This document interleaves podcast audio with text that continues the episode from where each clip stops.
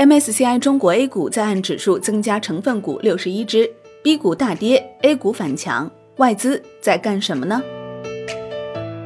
五月十三号，MSCI 公布的半年度审议结果显示，MSCI 中国 A 股在岸指数增加成分股六十一只，剔除十八只；MSCI 全中国指数增加成分股五十六只，剔除五十四只；MSCI 在 ACWI 指数中。添加了一百三十七个成分股，剔除了一百八十一个成分股，新增六十二只个股到 MSCI 全球指数，并从中剔除九十三只个股。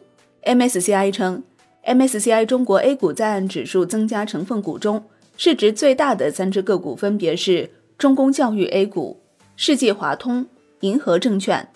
MSCI 全中国指数增加成分股中，市值最大的三只个股分别是中公教育、飞鹤乳业。和世界华通。五月十二号，快被市场遗忘的 B 股再次进入投资者的视野，而这回却是因为大跌。B 股指数收盘下跌百分之五点一，深圳 B 股指数收盘跌幅也达到百分之二点五三。其中，国兴 B、凯马 B、海控 B 股跌停。对于一些跌幅靠前的个股，本身市盈率偏高或者业绩亏损。近期 A 股中很多 ST 公司同样大幅下跌，也是市场正常的策略选择。B 股是中国上市公司发行的人民币特种股票，以人民币标明面值，以外币认购和交易，在中国境内证券交易所上市。原先的 B 股指数素有 A 股先行指标之称，代表了外资对于 A 股市场的看法。而随着我国金融市场的不断开放，外资流入 A 股的渠道越来越多，因此。B 股也就丧失了其原有的代表作用。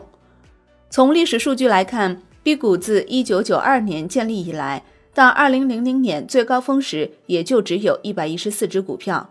近十多年来，随着不断有公司退市，当前 B 股公司数量已经下滑至九十六家。随着 B 股逐渐边缘化，参与者也越来越少。近两年来，B 股市场单日成交金额基本在两亿元附近波动。仅少数时间成交额稍有放大，平均来看，单只 B 股成交额仅两千万元。相比之下，很多 A 股公司单只股票的日成交额轻松突破两亿元。正因为缺乏流动性，才容易导致暴涨暴跌的出现。前海开源基金首席经济学家杨德龙表示，新证券法关于个人账户不得出借有一定影响，因为 B 股是以人民币标明面值，以外币认购和买卖。由于账号之前有借用海外人士护照开户的情况，又加上 B 股交易量小和筹码集中，一旦有资金抛售，就会造成大跌。川财证券研究所所长陈立表示，长期以来，B 股相对 A 股折价一直比较明显，成交量也远不及 A 股。随着境外投资额度放开，海外资金能够直接通过 Q 费和 RQ 费投资，B 股相对吸引力有所弱化。从行情走势来看，上证 B 股指数一向与上证指数保持同步，重合度较高。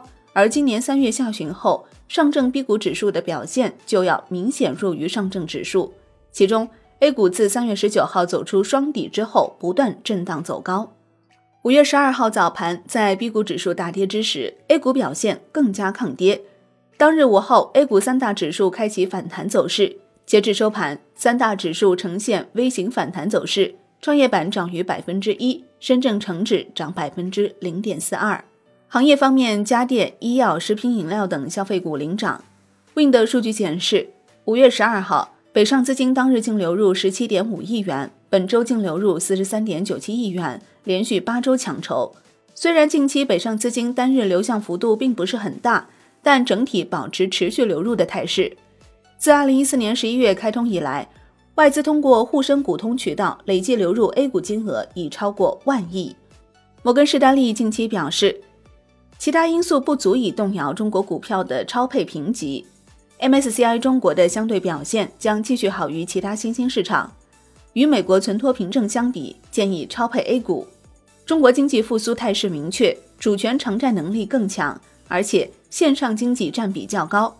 在保持社交距离的状态下更有韧性。摩根士丹利维持基准预测下，MSCI 中国2020年盈利同比下滑百分之二，沪深三百盈利持平的预测，远好于新兴市场百分之十三的预计下滑幅度。兴业证券认为，全球进入负利率时代，全球资本面临再配置。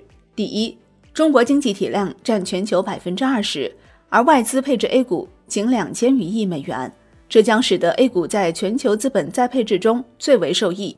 第二，十年不涨、估值底部、安全性价比的中国区优质资产极具吸引力。三、金融开放，投资中国从无门到大门敞开，制度红利、开放的红利将使得全球资本具备投资可能性。四、借鉴日本、韩国、中国台湾地区以及印度、巴西、南非等新兴经济体的经验，开放的红利。将使股债汇房等中国优质资产价值长期得到支撑，其中最为受益的是股市。A 股以百分之百完全纳入 MSCI 后，通过 MSCI 跟踪 A 股的资金规模将超过四千亿美元，其中约八百六十亿美元为被动型资金，这将为 A 股引来另一股活水，也将进一步提升外资在 A 股市场中的话语权。好的，感谢收听，更多内容请下载万德股票客户端。我是林欢，财经头条，我们再会。